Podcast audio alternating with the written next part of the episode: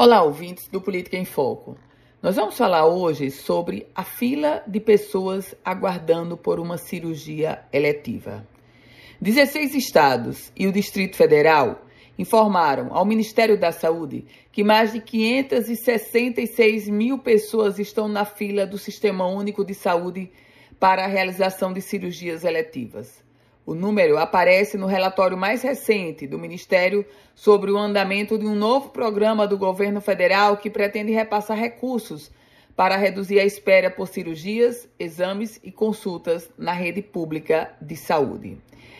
Pois bem, o levantamento dos estados feito pelo Ministério da Saúde aponta que no Rio Grande do Norte nós temos uma fila declarada de 27.492 pessoas aguardando por uma cirurgia eletiva. Não, nem você escutou errado, nem eu disse de forma equivocada.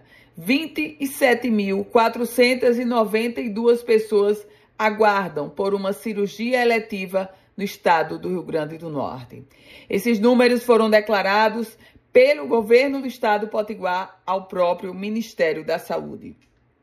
E aponta a situação de extrema calamidade pública na rede pública estadual de saúde. Até porque fila de cirurgia quer dizer angústia e quer dizer vidas sendo ceifadas enquanto espera por um procedimento. Eu volto com outras informações aqui no Política em Foco com Ana Ruth Dantas.